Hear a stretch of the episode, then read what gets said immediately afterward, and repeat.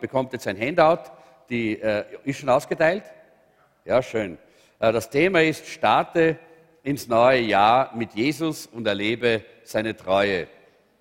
Das ist ein ganz gutes Motto für diesen heutigen ersten Gottesdienst, äh, für diese erste Predigt, diese erste Botschaft in diesem Jahr. Äh, und äh, na stopp, mache ich hier, weil ich habe hier an und für sich äh, den, äh, für mich die Stoppuhr eingestellt und da zeigt es mir an, dass ich schon eine Stunde gepredigt habe. Ich glaube, das stimmt nicht, oder? Na, okay, gut. Das war die schnellste Stunde, die in meinem Leben vergangen ist. Aber äh, Predigen vergeht manchmal so schnell. Und ihr glaubt immer, es ist so lang und hier oben ist es so kurz. Ja. äh, die Frage, äh, die, äh, hier, die hier gestellt wird, ist, warum ist Gott treu? Treu ist, äh, Gott ist deshalb treu, weil er immer das tut, was er gesagt hat, dass er tun wird. Er steht zu seinem Wort. Wir haben einen Gott, der nicht äh, sein Wort bricht. Wir haben einen Gott, der Verheißungen gegeben hat, äh, von dem wir wissen, dass es in seinem Wort steht, was er vor, sich vorgenommen hat. Und Gott steht zu seinem Wort. Warum geschieht nicht immer alles genau so, wie wir es wollen? Wahrscheinlich werden wir heute ein bisschen was darüber erfahren, warum es oftmals dann doch nicht so passiert. Aber Gott steht zu seinem Wort. Gott ist treu. Er, er tut immer, was er gesagt hat, dass er tun wird. In 1. Könige Kapitel 2, äh, da, äh, da heißt es ab Vers 3, äh, eigentlich in Vers 1 fangen wir hier schon an, in, in, der, äh, in, in der Lutherbibel, aber wir können das auch so lesen äh, aus dieser Übersetzung, die Philipp hier verwendet hat. 1. Könige 2, Vers 3, das sind die Worte von König David an Salomo. Äh, das ist ja überhaupt die Abschiedsrede von König äh, David, nachdem er krank alt geworden ist und eigentlich auf dem Weg in die Ewigkeit war. Und er hat dann Salomo gerufen. Es war ja so, dass hier fast ein, ein, ein anderer König eben äh, hier äh, ein anderer Sohn die, die, Königsherrschaft an sich gerissen hätte. Der Adonia war das und er wollte an und für sich das äh, an sich reißen. Äh, aber äh, äh, da waren weise Menschen, die sind zu David gekommen, haben ihn darauf aufmerksam gemacht und David hat sofort Salomo gerufen. Denn Gott hatte gesprochen und Gott hatte gesagt, Salomo, dieser Sohn soll auf dem Thron sitzen nach dir. Und deshalb hat David das auch so weiter kommuniziert. Und jetzt spricht er seine letzten Worte, die wichtigsten Dinge, die er noch, die er noch auf dem Herzen hatte, äh, zu Salomo. Und er sagt hier Folgendes. Richte dein ganzes Leben nach dem Herrn, deinem Gott aus und lebe, wie es ihm gefällt. Befolge das Gesetz Gottes, achte auf jedes Gebot, jeden Befehl und jede Weisung, die im Gesetzbuch des Mose aufgeschrieben sind dann wird dir alles, was du unternimmst, gelingen. Wohin du auch gehst, der Erfolg ist dir sicher. Ich glaube, wir alle möchten gerne erfolgreich sein. Jetzt glaube ich nicht, dass wir jetzt unbedingt Erfolg äh, in einem negativen Licht äh, sehen, sehen sollen, denn Erfolg grundsätzlich ist ja positiv.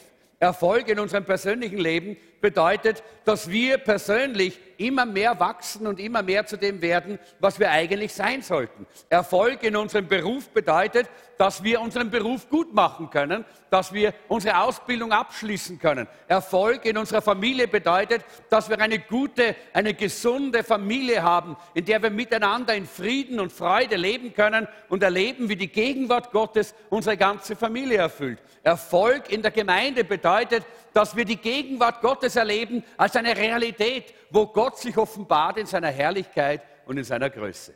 Das ist Erfolg, so wie ich ihn von der Bibel her sehe. Und ich glaube, niemand von uns sagt, dieser Erfolg ist negativ, oder? Das sind lauter gute Dinge, die wollen wir.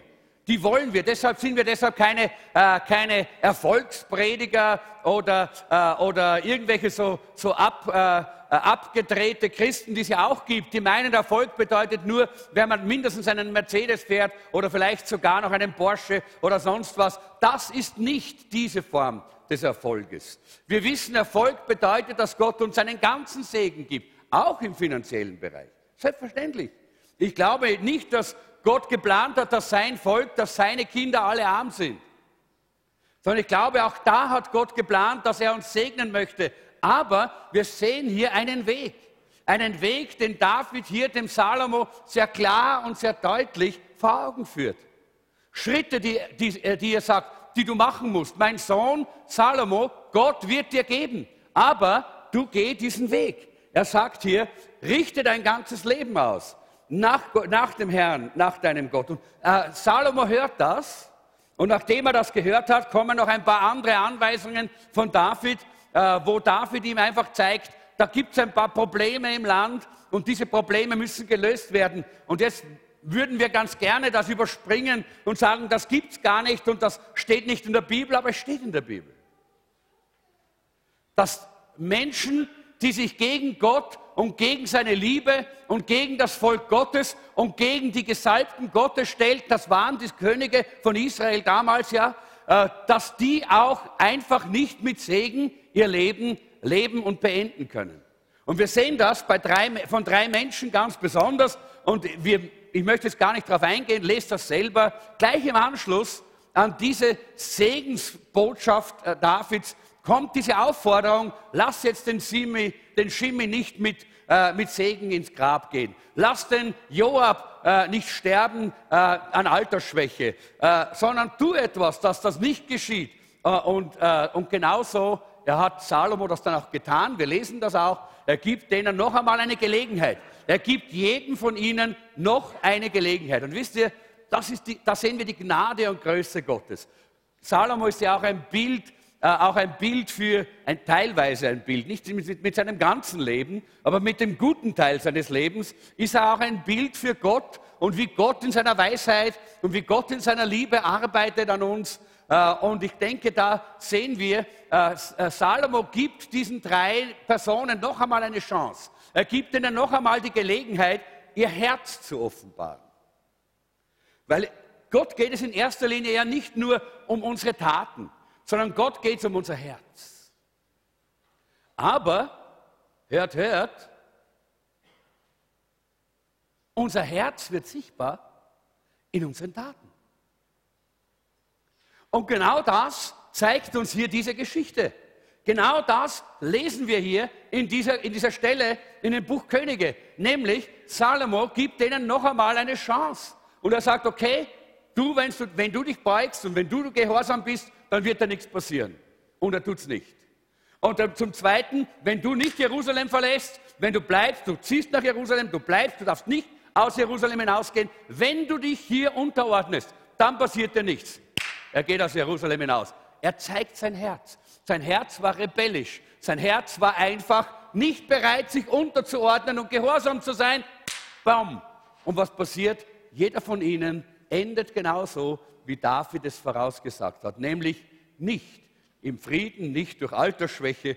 Sie werden alle hingerichtet. Und das ist hier dieser zweite Teil dieses Wortes, das David hier am Ende seines Lebens weitergibt. Ich glaube, auch das müssen wir hören. Auch das ist ein Wort vom Herrn für uns.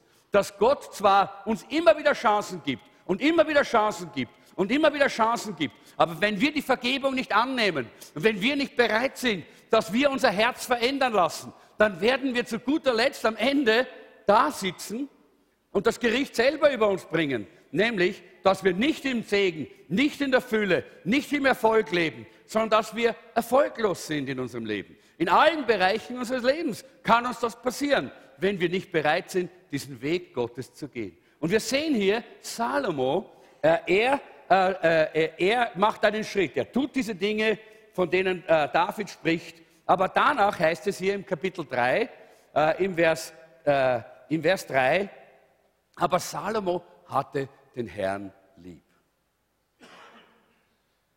Salomo hatte den Herrn lieb.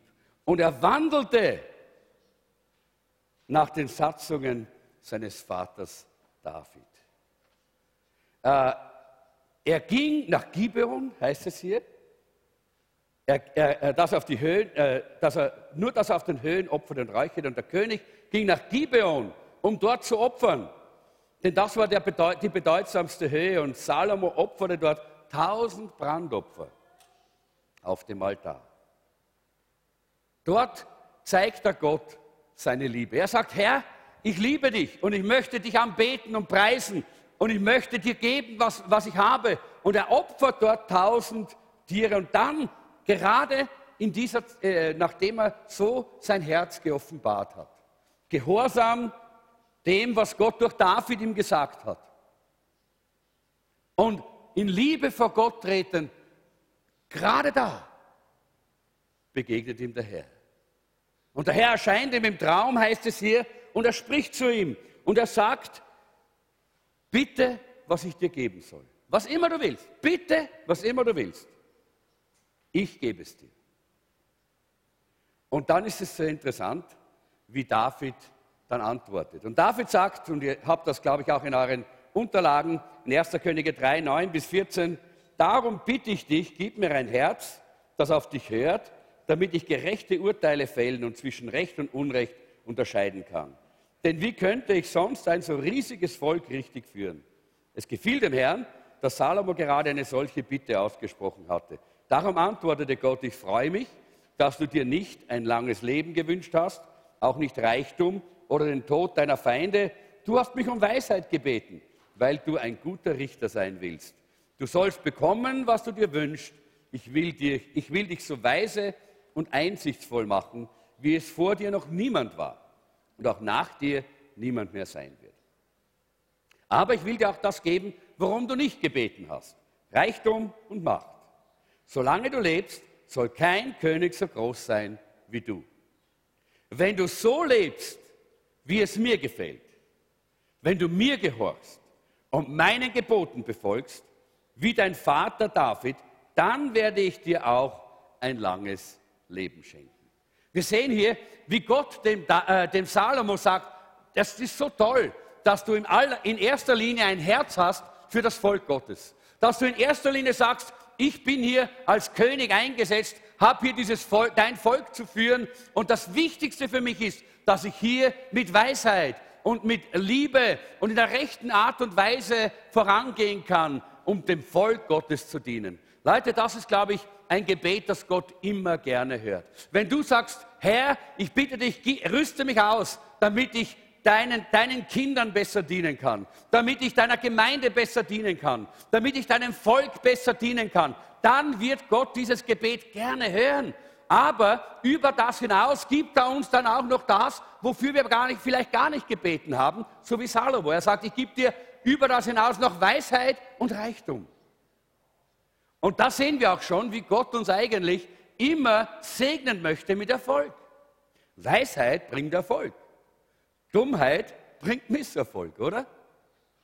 Und Weisheit bedeutet ja nichts anderes, als das Wissen, das wir haben, richtig anzuwenden. In unserer Zeit haben wir so ungeheuer viel Wissen. Leute äh, studieren bis zum geht nicht mehr, wissen alle möglichen Dinge, die ich überhaupt nicht einmal weiß, nicht einmal daran denken kann. Ja. Das Wissen von Menschen heute ist so unendlich groß, dass sie eine Millionenshow brauchen, um ihr Wissen zu zeigen. Um zu zeigen, wie super sie sind, was sie alles wissen und wie sie das alles können. Und da sitzen die Leute dann zu weiß ich wie vielen Millionen zu Hause und schauen sich das an und prüfen sich selber ab und freuen sich, dass sie so viel Wissen haben. Und trotzdem funktionieren die Ehen nicht. Und trotzdem sind die, äh, sind die Familien eine Katastrophe. Und trotzdem geht alles in der Gesellschaft den Bach hinunter, weil Wissen alleine nicht genügt. Es braucht Weisheit. Es braucht Weisheit, um das Wissen richtig anzuwenden. Und die Weisheit bekommen wir nicht einfach nur, die saugen wir uns nicht aus dem Finger, die bekommen wir nicht irgendwo, können wir nicht kaufen, die können wir nicht auf einer Schule erwerben, sondern die Weisheit, sagt die Bibel, kommt von Gott. Und der Anfang aller Weisheit ist, die Furcht des Herrn. Was heißt das, die Furcht des Herrn? Das heißt, Gott in unserem Leben den ersten Platz zu geben, die richtige Perspektive zu haben auf Gott, mit Gott in einer richtigen Beziehung zu stehen. Da beginnt echte Weisheit. Und das ist, was Gott dann ja auch nachher sagt. Er sagt, okay, ich gebe, gebe es dir, aber dann kommt noch ein, ein kleiner Nachsatz. Wenn du so lebst, wie es mir gefällt. Die Frage ist, müssen wir uns den Segen verdienen oder nicht? Das ist eine gute Frage, die hier der Philipp aufgeschrieben hat. Er sagt, viele Christen glauben, und ich lese das so, wie er es geschrieben hat, viele Christen glauben, dass alle Segnungen, die Gott ihnen versprochen hat oder die in der Bibel sind, ihnen automatisch zukommen, weil sie so super sind. Errettung kann man sich nicht verdienen, aber manche Segnungen von Gott muss man sich auf eine gewisse Art und Weise verdienen. Jetzt nicht, indem man werksgerecht ist, sondern indem man in der richtigen Haltung lebt. Salomo hatte eine Berufung, aber das hat nicht unbedingt bedeutet, dass er deshalb auch erfolgreich war als König. Auf einmal, zuerst einmal wäre ihm fast die Krone abhanden gekommen, weil jemand anderer sie eigentlich vor, vor ihm haben wollte. Und zum anderen, er konnte das zwar verhindern, aber zum anderen hat, war es notwendig, dass er auch den Preis bezahlt hat. Salomo hat den Preis bezahlt, um sich Gott zu nähern. Damals waren das Opfer. Heute geht es nicht mehr um Opfer, das heißt Tieropfer oder nicht einmal dein Geld ist das Opfer, das dich näher zu Gott bringt. Das ist nur ein Ausdruck unserer, unserer Liebe zu Gott, aber das Geld, das du in den Opferkorb wirfst, ist nicht das Opfer, das, dem, das, vergleichbar ist mit dem, was Salomo getan hat. Das Opfer, das vergleichbar ist mit dem, was Salomo getan hat, ist dein Herz, das du Gott gibst. Dein Herz, das du für Gott öffnest und auf seinen Altar legst. Das ist vergleichbar mit dem Opfer, das Salomo gebracht hat. Und er hat den Preis bezahlt, den Preis in die Nähe Gottes zu kommen, indem er diese tausend Tiere ge, äh, geopfert hat. Das war damals der Weg ja, und der Preis. Heute ist es das, was die Bibel sagt, gib mir, mein Sohn und meine Tochter, dein Herz. Gib mir dein Herz. Hingabe ist gefordert. Hingabe ist es, was hier eigentlich das Opfer ist, was der, was der Weg ist. Oder auch, wenn wir, sagen, dieser Verdienst, ja, obwohl Hingabe kein Verdienst ist, aber doch, es ist der Gehorsamschritt, denn Gott sagt, gib mir dein Herz. Wenn wir unser Herz nur zu 50 Prozent Gott geben, 50 Prozent unseres Herzens schenken wir überall anders hin, ja, dann sind wir nicht dem, was Gott möchte, eigentlich gehorsam. Wenn wir unser Herz nur 90 Prozent Gott geben, dann sind wir dem, was Gott eigentlich uns sagt, nicht gehorsam. Er möchte 100 Prozent unseres Herzens. Und dann gibt er uns all das andere dazu. Denn die Bibel sagt, suche zuerst oder trachte zuerst nach dem Reich Gottes und nach seiner Gerechtigkeit. Und dann wird euch alles andere dazu gegeben. Alles andere wird euch zufallen. Das ist so einfach. Eigentlich geht es immer um diese Haltung, um diese Entscheidung, um diese Hingabe. Das ist der Preis. Kannst du nicht erkaufen mit Geld, kannst du nicht erkaufen mit Wallfahrten, kannst du auch nicht erkaufen mit viel Einsatz in der Gemeinde, sondern es geht um den Preis unseres Herzens, unserer Hingabe. Aber den braucht es, wenn wir die Segnungen Gottes haben wollen. Den braucht es, wenn wir wirklich die Fülle haben wollen, die Gott uns versprochen hat. Die Bibel sagt hier, Salomo liebte den Herrn. Und ich möchte dich einfach ermutigen und auffordern, liebe den Herrn. Er liebt es, wenn wir ihn lieben. Aber Liebe ist was ganz Spezielles und etwas ganz Konkretes. Ihr kennt das. Jemand hat einmal gesagt, es gibt viele Werke ohne Liebe, aber es gibt keine Liebe ohne Werke. Versuch das mal. Wenn du jemanden wirklich liebst, das ohne Werke zu tun. Nein, du wirst ihm begegnen, du wirst ihm oder ihr Zeit schenken, du wirst äh, ihm oder ihr äh, etwas, ein, ein, einmal ein, ein, schönes Geschenk machen, vielleicht zu Weihnachten, ein, eine, Bonbon, eine Bonbonniere, na, das vielleicht nicht, weil das ist, hat zu viel Zucker oder Kalorien, aber was anderes, vielleicht ein bisschen Gold oder was immer, halt einfach der andere gerne mag. Deshalb gibt es die fünf Sprachen der Liebe. Kennt ihr das? Ja? Wer kennt das? Ja, super. Wisst ihr, da wird gezeigt, wie man einander Liebe zeigen kann. Und wenn du es genau liest, dann siehst du, das sind immer Werke. Das ist, hat immer was zu tun damit, ich gebe Geschenke, ich gebe meine Zeit, ich gebe meinen Einsatz, ich, ich gebe mich selber, ich gebe Lob. Ja? Liebe ohne Werke geht nicht, funktioniert nicht. Und Gott gegenüber geht es auch nicht. Wir müssen Gott einfach auch unser Herz geben, unsere Zeit geben unsere, unseren Einsatz geben, ihm alles geben, was wir sind und haben. Und dann zeigen wir Gott auch unsere Liebe. Ich glaube, dass wir gerade jetzt, wenn wir anfangen mit unseren 40 Tagen Fasten, dann haben wir eine wunderbare Gelegenheit. Das ist jetzt kein Werk, das dir äh, etwas bringt. Wir fasten nicht, damit wir besser werden. Nein, aber du zeigst deine Hingabe. Du sagst, Herr, ich liebe dich so sehr, dass ich jetzt einfach eine Zeit auf dieses oder jenes verzichte, damit du mir zeigen kannst, was du von mir möchtest, was du mir geben möchtest, wie du mich segnen möchtest. Wisst ihr, dieses Fasten darf kein Hungern sein. Wenn du nämlich eigentlich nur fastest, das heißt nur aufs Essen verzichtest, dann, dann tu es lieber nicht.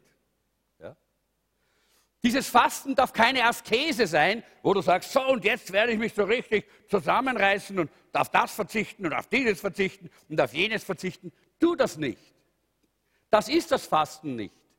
Das Fasten soll dir Zeit und Energie und Kraft freisetzen, in der du Gott begegnen kannst. Zeit und Energie und Kraft freisetzen, in der du nahe zu Gott kommen kannst. Das ist vielleicht ein Preis, den du bezahlst, damit vor dir der Himmel aufgeht und du einmal die Herrlichkeit und die Größe und die Schönheit Gottes erkennen kannst, wo, dir, wo dich sonst immer vielleicht dein, dein dein knurrender, äh, knurren, knurren, knurren tut er nicht, wenn er voll ist, nicht? Dein krachender Magen oder was auch immer, oder deine, dein, deine Übersättigung oder, oder, oder, oder dein Fernsehen oder deine viele Aktivität am, am Computer oder was auch immer abhält, weil du nicht dorthin kommst. Es hält dich so vieles ab davon. Und jetzt sagst du, jetzt gebe ich das weg.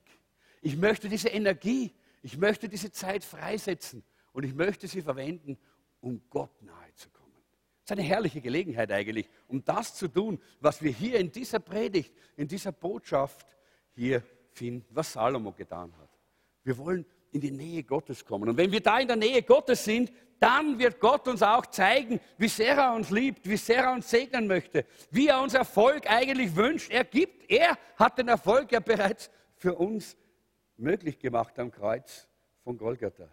Denn die Sünde ist das, was uns davon abhält, dass wir erfolgreich sind in unserem eigenen Leben. Die Sünde ist es, die unsere Beziehungen kaputt macht, die uns Erfolg in unseren Beziehungen verwehrt. Die Sünde ist es, die, unsere, die uns oftmals in, unseren, in unserem äh, Arbeitsleben hemmt oder hindert, weil wir einfach begrenzt sind. Und Gott möchte uns hier einfach zeigen, ich habe alles getan, alles ist vollbracht.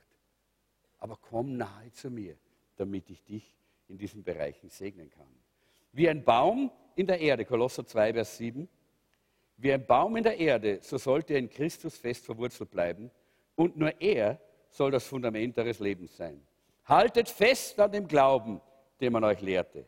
Für das, was Gott euch geschenkt hat, könnt ihr gar nicht dankbar genug sein. Halleluja. Wenn man dankbar ist, dann murrt man nicht, oder? Dann jammert man nicht schwer in Wien, ne? weil die Wiener sind halt einfach Motschker und Jammerer. Aber wisst ihr, wenn man dankbar ist, ist man sogar als Wiener anders. Nicht andersrum, sondern anders. Vom, von der Dunkelheit zum Licht. Und wir als Christen können anders sein, wenn wir dankbar sind. Und das steht hier im Kolosserbrief, sagt Paulus. Für das, was Gott euch geschenkt hat, könnt ihr gar nicht genug dankbar sein. Lasst uns diese Dankbarkeit zum Ausdruck bringen. Die Israeliten hatten auf ihrer 40-jährigen Wanderung durch die Wüste äh, dieses Manna bekommen. Und das Manna war so ein empfindlicher Stoff, dass er nicht mit dem Boden in Berührung kommen durfte. Das Manna ist nur auf den Tau gefallen Immer dann, wenn der Tau da war, dann ist in der Früh, da ist das Manna draufgelegen. Aber sobald die Sonne warm war und der Tau weg war, ist das Manna kaputt gegangen. Das heißt, man, jeder musste damals sehr früh aufstehen, solange der Tau noch da war und die Sonne noch nicht warm war und, und tägliche Nahrung für sich suchen. Und das ist eine gute Parallele für heute auch für das Volk Gottes. Das himmlische Manna muss man jeden Morgen wieder frisch sammeln. Das gestrige Manna taugt für heute nicht. Und das heutige Manna taugt nicht für morgen. Wir müssen uns jeden Tag neue Energie vom Heiligen Geist holen. Wir müssen uns jeden Tag nähern von dieser Gegenwart Jesu und von seinem Heiligen Geist. Und dann bekommen wir die Kraft und, äh, und den Segen Gottes für den Tag, für das, was Gott geplant hat für diesen Tag und was auch, auch für das, was der Feind an diesem Tag in unser Leben hineinbringt. Denn sonst werden wir aufhören zu wachsen, sonst werden wir aufhören im Segen zu leben, sonst werden wir plötzlich erfolglos stehen bleiben und immer wieder jammernd auf den Tag zurückschauen. Aber durch die Gemeinschaft mit Gott passiert einfach das, was in Galater 5, Vers 22 und 23 steht. Habt ihr auch in euren Unterlagen. Der Geist Gottes in unserem Leben bringt nur Gutes hervor, nämlich Liebe und Freude, Frieden und Geduld, Freundlichkeit, Güte und Treue, Besonnenheit und Selbstbeherrschung. Ist das bei euch so? Dann kann kein Gesetz mehr etwas von euch fordern. Das ist doch herrlich.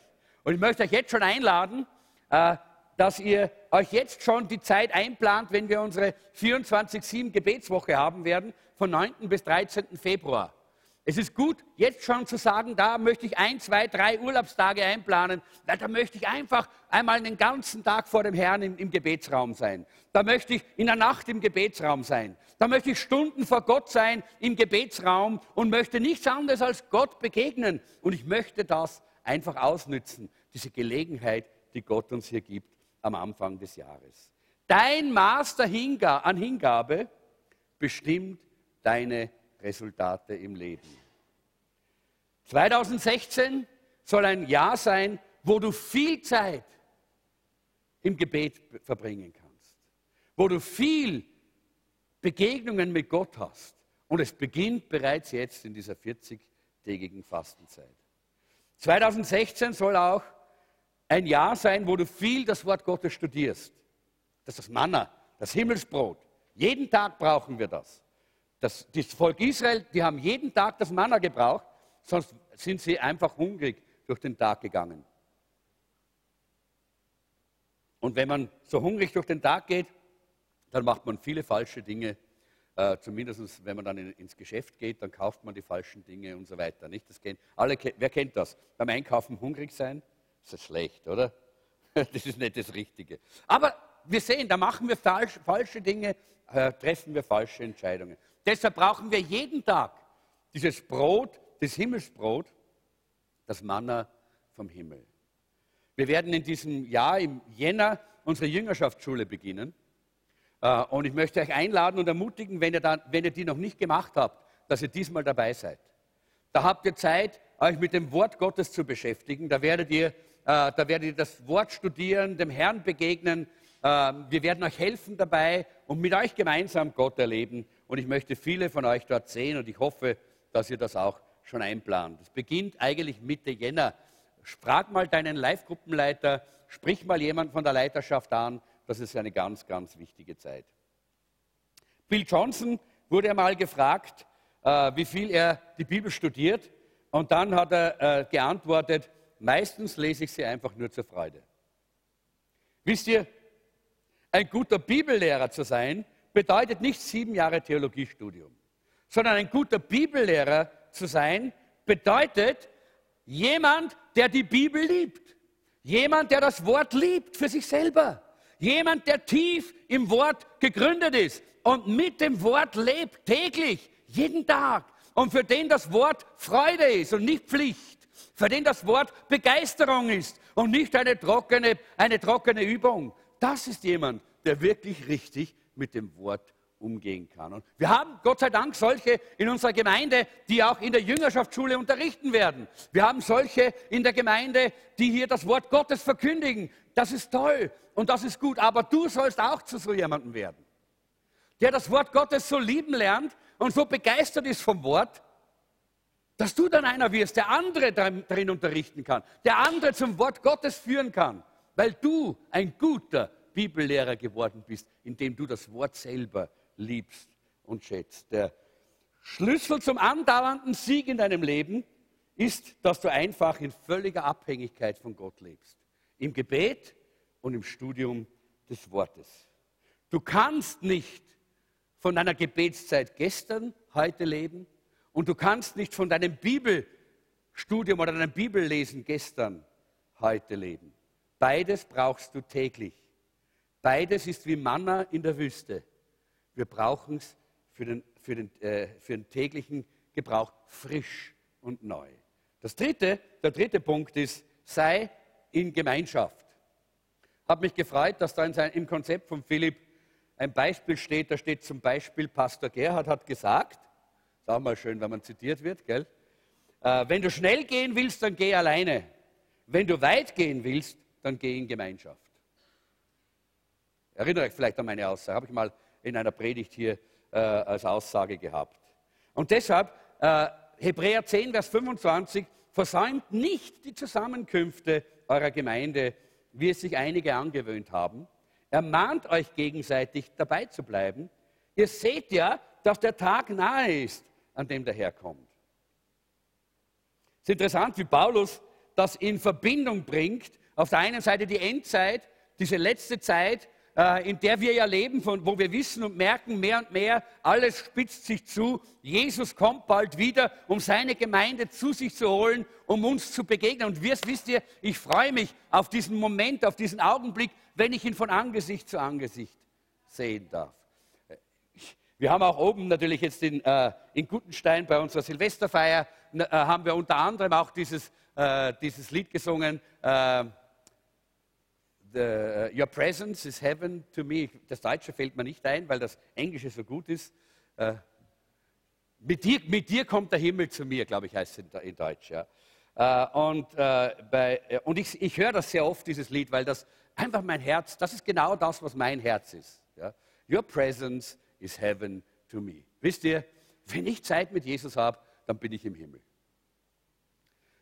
da vergesse ich oftmals vieles rings um mich herum äh, weil da bin ich im Himmel.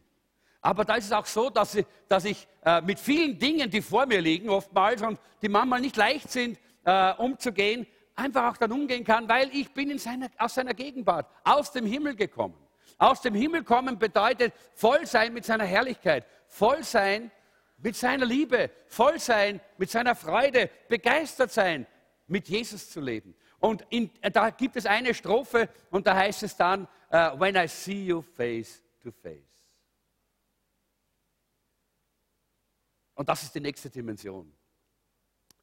Hier können wir im Herzen Jesus sehen, seine Gegenwart genießen und im Himmel sein, aber dann das zu wissen, daran zu denken, hey, der Moment kommt und vielleicht ist er, da, ist er heute, vielleicht ist er morgen, vielleicht ist er in einer Woche, vielleicht in einem Monat, vielleicht in einem Jahr. Der Moment, wenn wir ihn sehen von Angesicht zu Angesicht. Leute, dafür zahle ich jeden Preis.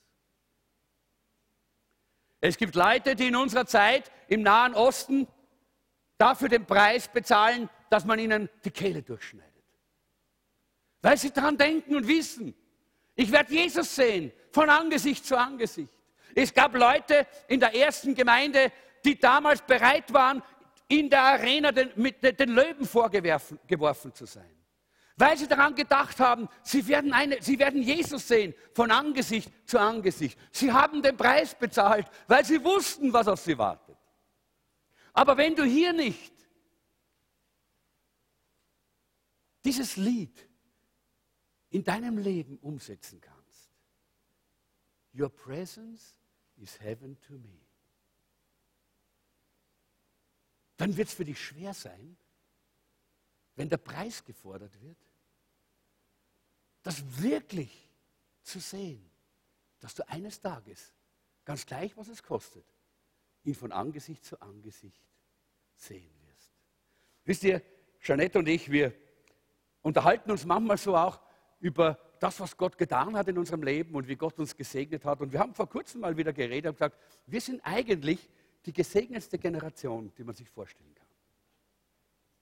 Ich selber habe mich mit 23 Jahren bekehrt. Ich bin jetzt mehr als 40 Jahre äh, gläubig.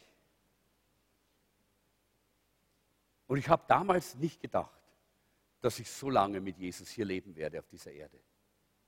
Und ich muss sagen, all die 40 Jahre bin ich vielleicht manchmal verspottet worden, verachtet worden, zurückgesetzt worden, verleumdet worden, missverstanden worden. Aber niemand hat mir ein Messer an den Hals gesetzt und wollte mir den Hals abschneiden. Niemand ist gekommen mit einer Waffe und hat mir mein Haus, meine Wohnung weggenommen. Versteht ihr, all diese Jahre haben wir in Frieden gelebt. Was für ein Segen. Und wir haben gesagt, falls morgen der Krieg anfängt hier, dürfen wir uns nicht beklagen. Es gab kaum eine Generation, der so gut gegangen ist wie uns. Aber wisst ihr, wenn das einmal weg ist, dann zeigt sich's, ob wir das verstanden haben. Your presence is heaven to me. Deine Gegenwart ist für mich wie der Himmel.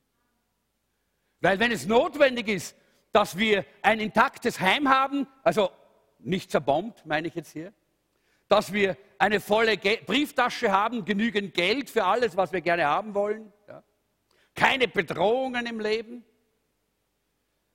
Wenn, wir, wenn alles Äußerliche intakt sein muss, damit wir uns wohlfühlen und glücklich sind,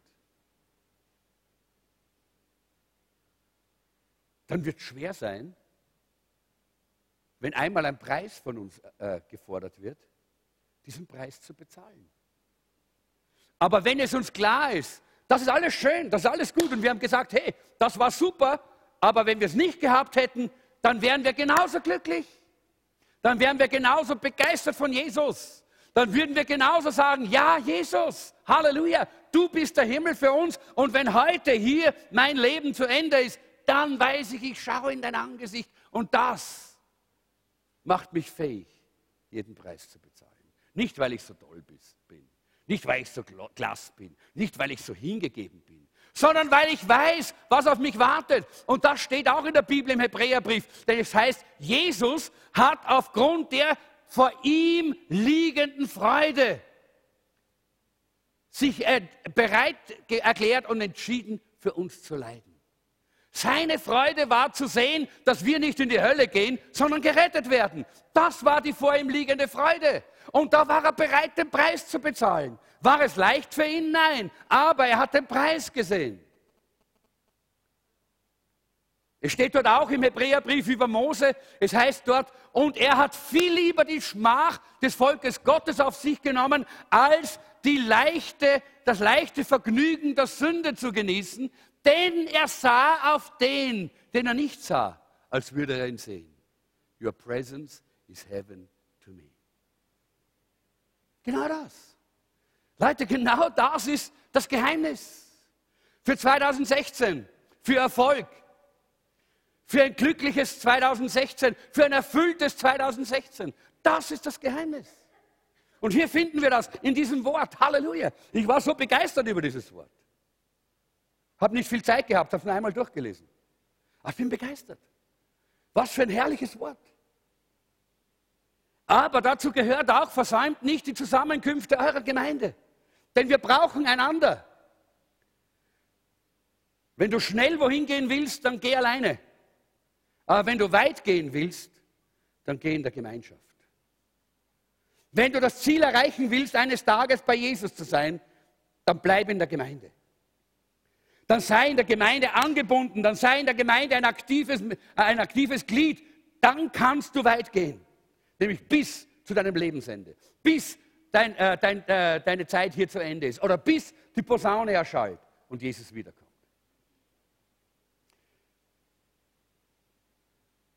Wenn man nicht dabei bleibt, dann stehen die Chancen hoch, dass man auch bei Jesus nicht bleiben, kann, bleiben wird. Leider haben wir das allzu oft bei Leuten erleben müssen, die gesagt haben, ja, bei Jesus bleibe ich ja, aber nur die Gemeinde, das, ach, da ist das mag ich nicht und das mag ich nicht und das taugt mir nicht und das ist nicht, wie ich es will und dort kriege ich nicht, was ich will und da kriege ich nicht, was ich will. Na, braucht die Gemeinde nicht, aber bei Jesus bleibe ich ja. Viele haben, wir haben viele, schaut mal, ich bin jetzt, ich bin nächstes Jahr 40 Jahre im vollzeitlichen Predigtdienst in Österreich. Und ich habe so viele Menschen gesehen, die das so gesagt haben. Und ich habe ihnen gesagt, bitte glaub mir, Du wirst nicht auf dem Weg mit Jesus bleiben, wenn du nicht in der Gemeinschaft bleibst. Vielleicht noch ein paar Tage, ein paar Wochen, ein paar Monate. Du wirst dich vielleicht selber betrügen und meinen, es wäre alles okay. Aber eigentlich stimmt es nicht. Denn wenn du weit gehen möchtest, wenn du dranbleiben möchtest, wenn du das Ziel erreichen möchtest, dann bleib in der Gemeinschaft. Deshalb sagt Paulus, versäumt nicht oder verlasst nicht die Zusammenkünfte eurer Gemeinde.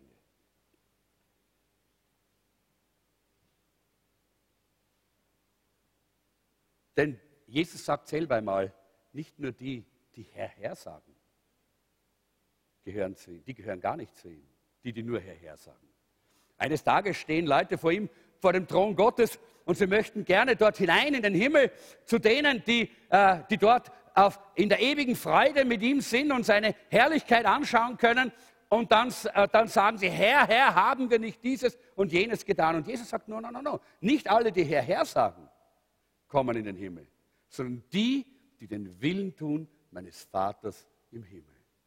Jetzt kommen wir wieder dorthin, wo, wo, äh, wo am Anfang, wo, wo Gott zu Salomo spricht.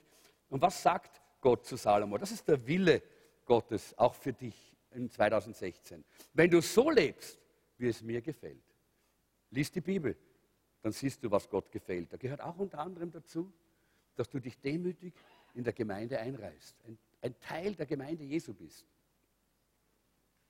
Wenn du mir gehorchst und meine Gebote befolgst, was bedeutet das? Das bedeutet, dass wir nach Gottes Willen suchen und dass wir ihn auch tun. Nicht nur Hörer des Wortes zu sein, sondern Täter des Wortes in unserem Leben. Dann wird Gott uns ein langes Leben schenken. Ich glaube, ich schließe hier. Es gibt noch einen vierten Punkt, der heißt, das wird dann dazu führen, dass du Jesus zu den Menschen bringen möchtest. Und ich möchte das schon tief unterstreichen. Das ist dann ein Verlangen, das wir am Herzen haben. Selbstverständlich, wenn wir so leben, wenn wir das erleben, was Gott uns gibt und uns segnet und wie Gott uns begegnet, dann ist es klar, dass wir nicht daheim sitzen und sagen, na super, dass ich das habe, bin ich gesegnet, klasse, klasse. Äh, dann, wir, dann, gehören wir nicht zum Bless Me, Bless Me, Bless Me Club, sondern dann werden wir diesen Segen hinaustragen in die Welt. Dann werden wir Menschen damit dienen, mit dem, was Gott uns gegeben hat. Und wir werden den Menschen Jesus Christus zeigen. Wir werden sie in persönliche Beziehung mit Jesus tun, bringen. Da gibt es eine ganze Liste äh, von Wundern, die Jesus getan hat an einzelnen Menschen. Ihr kennt die Bibel ganz gut, viele von euch. Da gehört die blutflüssige Frau dazu, die krank war. Sie, er hat an ihr dieses Wunder getan. Er hat nicht zu Massen gepredigt und dann sind Massen geheilt worden, sondern sie, die einzelne persönliche, sie hat diese äh, Heilung erlebt. Äh, dann der kranke Diener von dem Hauptmann war auch eine Person, an der Jesus hier seine Kraft und seine Herrlichkeit gezeigt hat. Oder auch die Tochter des Jairus. Das war ein kleines Mädchen, die, das, die da diese Kraft Gottes erleben durfte. Oder der blinde Bartimäus auf der Straße.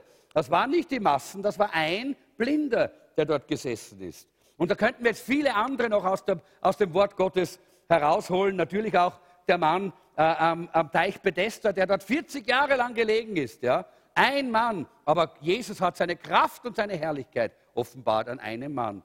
Das, Eis, das ist genau auch das, was Gott uns sagen möchte für 2016. Halte Ausschau nach Menschen, denen du dienen kannst.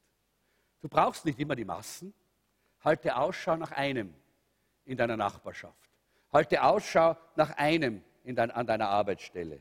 Halte Ausschau nach einem, den du zu Jesus bringen kannst, den du segnen kannst, für den du beten kannst, dass er gesund wird.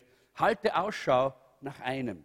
Und Jesus äh, wird äh, dann zu dir sagen, in, äh, wie, so wie es in Matthäus 25, 40 steht, was, ich, was, was ihr für einen meiner geringsten Brüder getan habt, das habt ihr für mich getan. Jesus hat auch gesagt in Johannes 15, ihr seid meine Freunde, wenn ihr tut, was ich euch sage.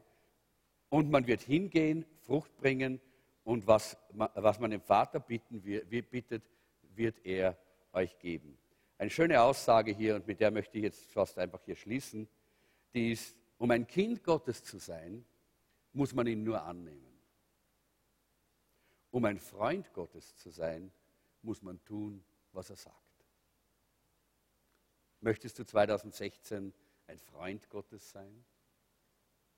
Es ist schön, ein Kind Gottes zu sein. Es ist besser, ein Kind Gottes als ein Kind des Teufels zu sein. Das ist klar. Und jeder, der nicht Jesus im Herzen hat, der ist kein Kind Gottes, sondern ein Kind der Finsternis, sagt die Bibel. Und wenn jemand hier ist, der noch nicht Jesus Christus in sein Herz aufgenommen hat, dann ist das heute am Anfang des Jahres die beste Gelegenheit, jetzt zu sagen, Herr, was du am Kreuz von Golgatha getan hast, wo du dein Leben gegeben hast, um, dies, um für meine Sünde zu sterben, dein Blut zu vergießen, damit ich gereinigt werde von jeder Sünde, von allem, was mein Leben blockiert und mein Leben äh, von, von, von Gott trennt. Herr, das nehme ich heute an. Wenn du gesagt hast, es ist vollbracht, dann will ich heute im Glauben annehmen, es ist für mich vollbracht. Komm in mein Herz, komm in mein Leben, nimm mein Leben in deine Hand. Von jetzt an, 2016, beginnt ein neues Leben für mich. Denn, denn wenn wir Jesus Christus in, in unser Leben aufnehmen, wenn wir eine Beziehung zu Jesus Christus haben, dann ist das Alte vergangen, etwas ganz Neues beginnt. Und wenn jemand da ist, der das heute noch nicht erlebt, bis heute noch nicht erlebt hat, dann möchte ich dich einladen, dass du heute diese Entscheidung triffst. Da möchte ich sagen, komm heute, komm und triff diese Entscheidung und sag, Jesus, heute sage ich Ja zu dir, denn ich möchte auch deinen Segen, dein Leben, Leben in Ewigkeit, ein Leben, das hier schon auf der Welt gesegnet ist, aber in aller Ewigkeit bleibt. Das möchte ich heute haben. Und wenn du schon ein Christ bist, wenn du schon dein Leben Jesus gegeben hast, dann möchte ich dich einladen, dass du 2016 nicht ein Jahr hast wie jedes andere Jahr, sondern 2016 soll ein Jahr des Segens sein, wo du den ganzen Segen Gottes erleben kannst, wo du die ganze Fülle vom Segen Gottes erleben kannst, weil du in derselben Haltung, wie es auch ein Salomo war, zu Gott kommst. Weil du wie Paulus vor Gott stehen kannst und sagen kannst, ich lebe aber nicht mehr ich, sondern Christus lebt in mir und durch mich. Weil du bereit bist, den Preis zu zahlen, dein Leben auf den Opferaltar Gottes zu legen und zu sagen, Herr, es geht nicht um mich, es geht nur um dich. Herr, deine Gegenwart will ich, deine Gegenwart will ich. Und wenn ich deine Gegenwart habe, dann habe ich alles, denn dann habe ich den Himmel. Denn your presence is heaven to me.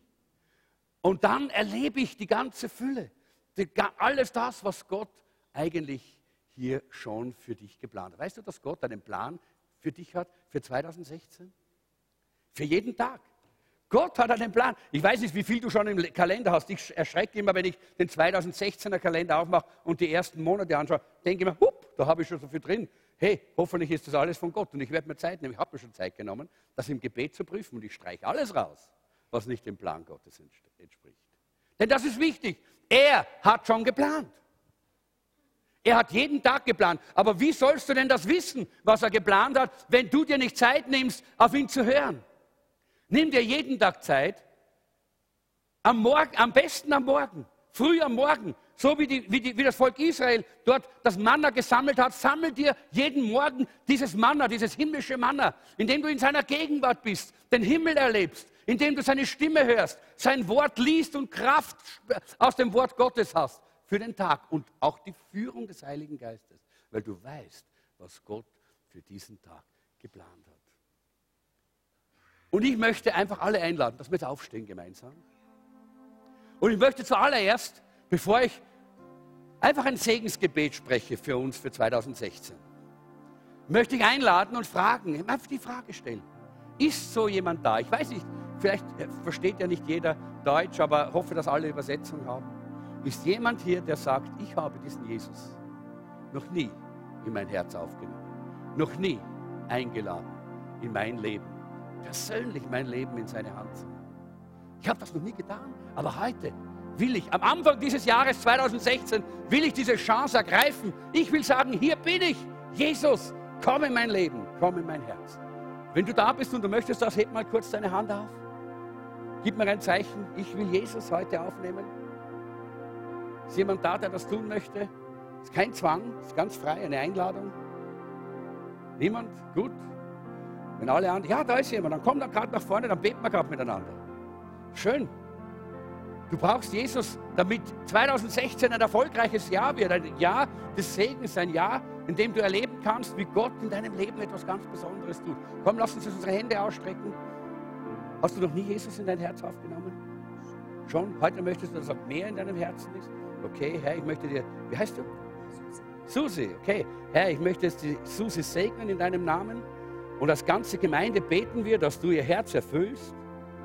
Du siehst, dass sie heute Verlangen und Sehnsucht hat, dass du ihr Herz wirklich bewohnst und einnimmst und dass du der Herr bist in ihrem Leben. Und im Namen Jesu spreche ich jetzt aus, Segen für 2016 in einer neuen Dimension.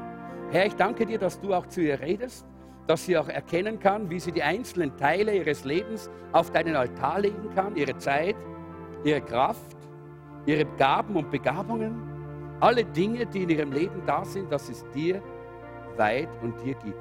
Und dann kommst du mit deinem Segen das Leben der Susi. Im Namen Jesus sei gesegnet. Halleluja.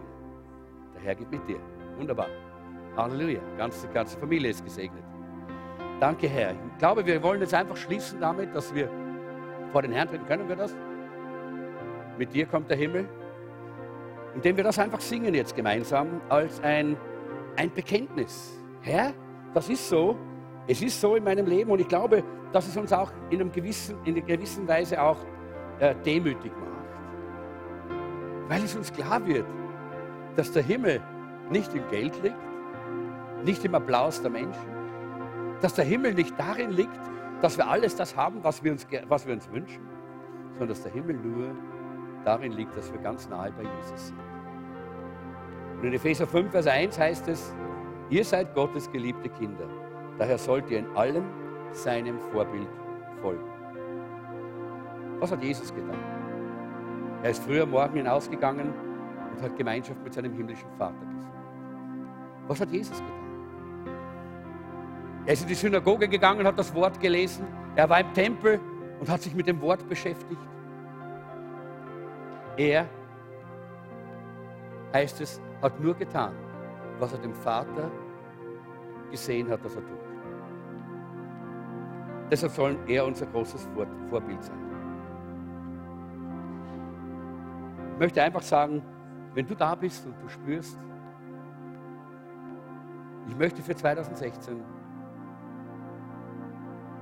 einen Preis bezahlen, den ich bisher nicht bezahlt habe. Einen Preis der Hingabe, einen Preis der Bereitschaft, Gottes Wege zu akzeptieren. Dann leg jetzt deine Hand auf dein Herz. Ich möchte es nicht die Leute nach vorne rufen. Ich glaube, wir können das auch an unserem, an unserem Platz machen. Leg deine Hand auf dein Herz und sag es dem Herrn. Sag jetzt, Herr Jesus, hier ist mein Leben, hier ist meine Zeit, hier ist meine Kraft. Hier ist auch meine Vorstellung, wie alles laufen soll. Ich lege es dir hin. Ich will deinem Wort gehorsam sein. Sag das jetzt in deinem Herzen. Sag es jetzt. Oder sprich es sogar aus, indem du einfach diese Worte aussprichst. Sag, Herr Jesus, hier bin ich. Ich lege dir mein Leben auf deinen Altar. Ich will gehorsam sein. Deinen Willen tun. Ich will dein Wort lesen. Ich will im Gebet dir begegnen. Ich will die Gemeinschaft der Gemeinde nicht verlassen. So wie es dein Wort sagt. Und ich will deine Gegenwart genießen. Denn du bist der Himmel für mich. Hast du das gebetet? Dann hat der Herr das gesehen und er freut sich. Sag, Herr Jesus, ich liebe dich. Sag, sag mal das laut. Sag, Herr Jesus, ich liebe dich. Herr Jesus, ich liebe dich. Er freut sich darüber, wenn wir ihm unsere Liebe zum Ausdruck bringen. Aber denk daran, es gibt keine Liebe ohne Werke. Das gehört dazu. Wir zeigen ihm unsere Liebe, indem wir ihm folgen, indem wir seine Nähe suchen, indem wir mit ihm sind und indem wir bei ihm bleiben. Halleluja. Was für ein herrliches Jahr, das Jahr 2016. Ein Jahr des Segens, ein Jahr, in dem wir ihm begegnen können und wo wir erleben dürfen, wie er uns Erfolg schenkt. Erfolg in allen Bereichen unseres Lebens, weil wir bereit sind, auch in seinen Wegen zu gehen, seinen Willen zu tun. Halleluja. Lass uns diesen Segen genießen. Wer auf diese Erde